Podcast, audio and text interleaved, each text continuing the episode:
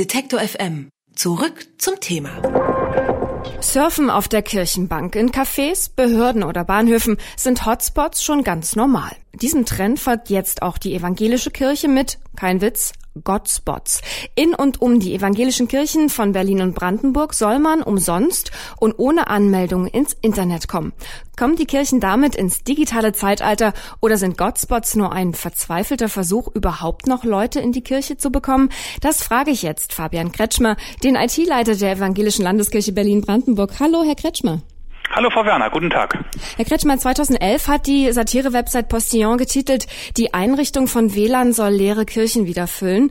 Und Sie wollen jetzt tatsächlich alle Kirchen in Berlin und Brandenburg mit einem kostenlosen WLAN ausstatten und nennen das Ganze auch noch Godspot. Meinen Sie das wirklich ernst? Das meinen wir tatsächlich ernst.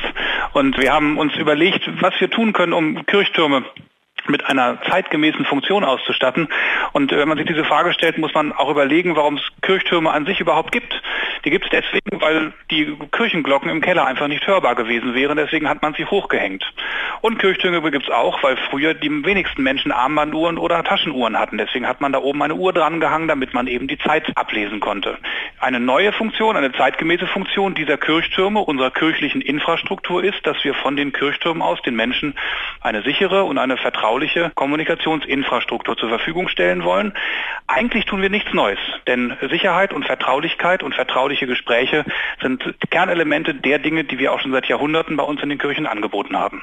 Aber besonders von katholischen Christen kommt auch der Vorwurf, sie würden sich mit den Godspots bei jungen Leuten anbiedern.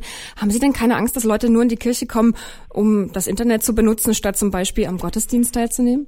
Es kommen Menschen zu uns in die Kirche, die sich im Sommer abkühlen wollen. Es kommen Menschen zu uns in die Kirche, die ihr Interesse an Kulturhistorik, an Musik und an anderen Kunstformen befriedigen wollen. Und es kommen Menschen zu uns in die Kirche, die am Gottesdienst teilnehmen wollen. Und diese vielfältigen Angebote waren schon immer, vielleicht insbesondere bei den Protestanten, Teil unserer Kirchenkultur.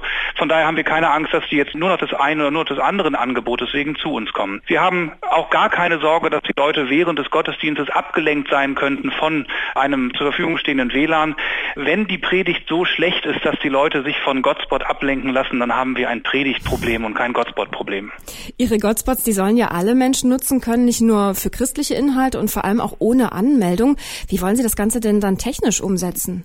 Sie sprechen vor allen Dingen auf das Problem der Störerhaftung an, die ja noch in Deutschland gilt. Äh, wir haben uns einen Dienstleister zur Hilfe genommen, dessen Geschäftsmodell es ist, eben das Problem der Störerhaftung zu sich zu übernehmen. Da gibt es viele, viele verschiedene Anbieter in Deutschland und äh, daher ähm, sind wir da rechtssicher unterwegs. Auch unsere Besucherinnen und Besucher sind da rechtssicher unterwegs und da machen wir uns keine Sorgen. Aber was machen Sie jetzt, wenn jemand von einem Godspot aus illegale Aktivitäten betreibt? Generell ist es bei freien WLAN so, dass man nie vermeiden kann, dass Menschen illegale Aktivitäten dort tun. Wir sind nicht die Ersten, die freie Hotspots anbieten.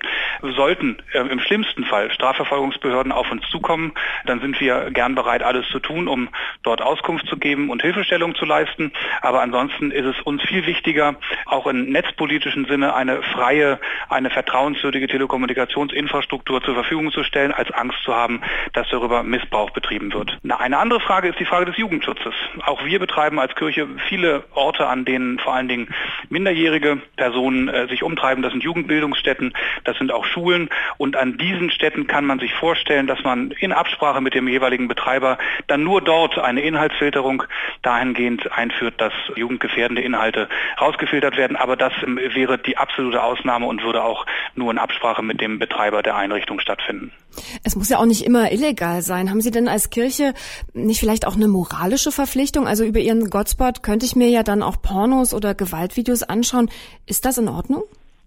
Da haben wir uns intensiv Gedanken darüber gemacht und eine unserer Mitarbeiterinnen hier hat den lustigen Satz gesagt, auch früher war es möglich, in der völlig analogen Welt äh, pornografische Heftchen, und das wir sprechen auch von Zeiten von vor vielen Jahrhunderten, pornografische Heftchen oder ähnliches Material unter der Kirchenbank zum Nachbarn durchzuschieben. Dass also Kirche und kirchliche Infrastruktur dafür genutzt wird, ähm, schlüpfrige oder wie auch immer anstößige Inhalte äh, von einer Person zur anderen zu geben, das ist nichts Neues. Gerade bei jungen Leuten geht es uns eher darum, Medienkompetenz zu stärken und dafür zu sorgen, den richtigen und den verantwortungsvollen Umgang mit diesem Medium zu erlernen. Verschiedene Kirchen in Berlin, die haben ja schon vor ihrem Projekt Projekt kostenloses WLAN angeboten in Kooperation mit den Freifunkern. Und die Freifunker, das ist eine Gruppe, die sich für freie und neutrale Kommunikationsnetzwerke einsetzt. Wieso haben Sie denn jetzt ein eigenes System aufgebaut, statt die Zusammenarbeit mit den Freifunkern auszuweiten? Wie Sie schon richtig sagen, arbeiten wir bereits mit Freifunk zusammen.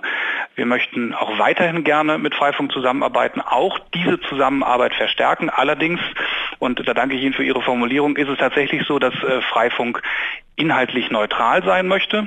Und wir können zwar alles, aber nicht inhaltlich neutral sein. Wir haben das Evangelium, das wir verkünden wollen und wir haben Seelsorgearbeit, die wir leisten wollen. Und da ist es so, dass wir Menschen, die sich bei uns am WLAN anmelden, ähm, auf eine Startseite weiterleiten, die zunächst einmal Informationen zu der Lokation übermitteln, vor der man sich befindet und vielleicht mit einfachen, leichten, leicht verdaubaren christlichen Inhalten aufwartet.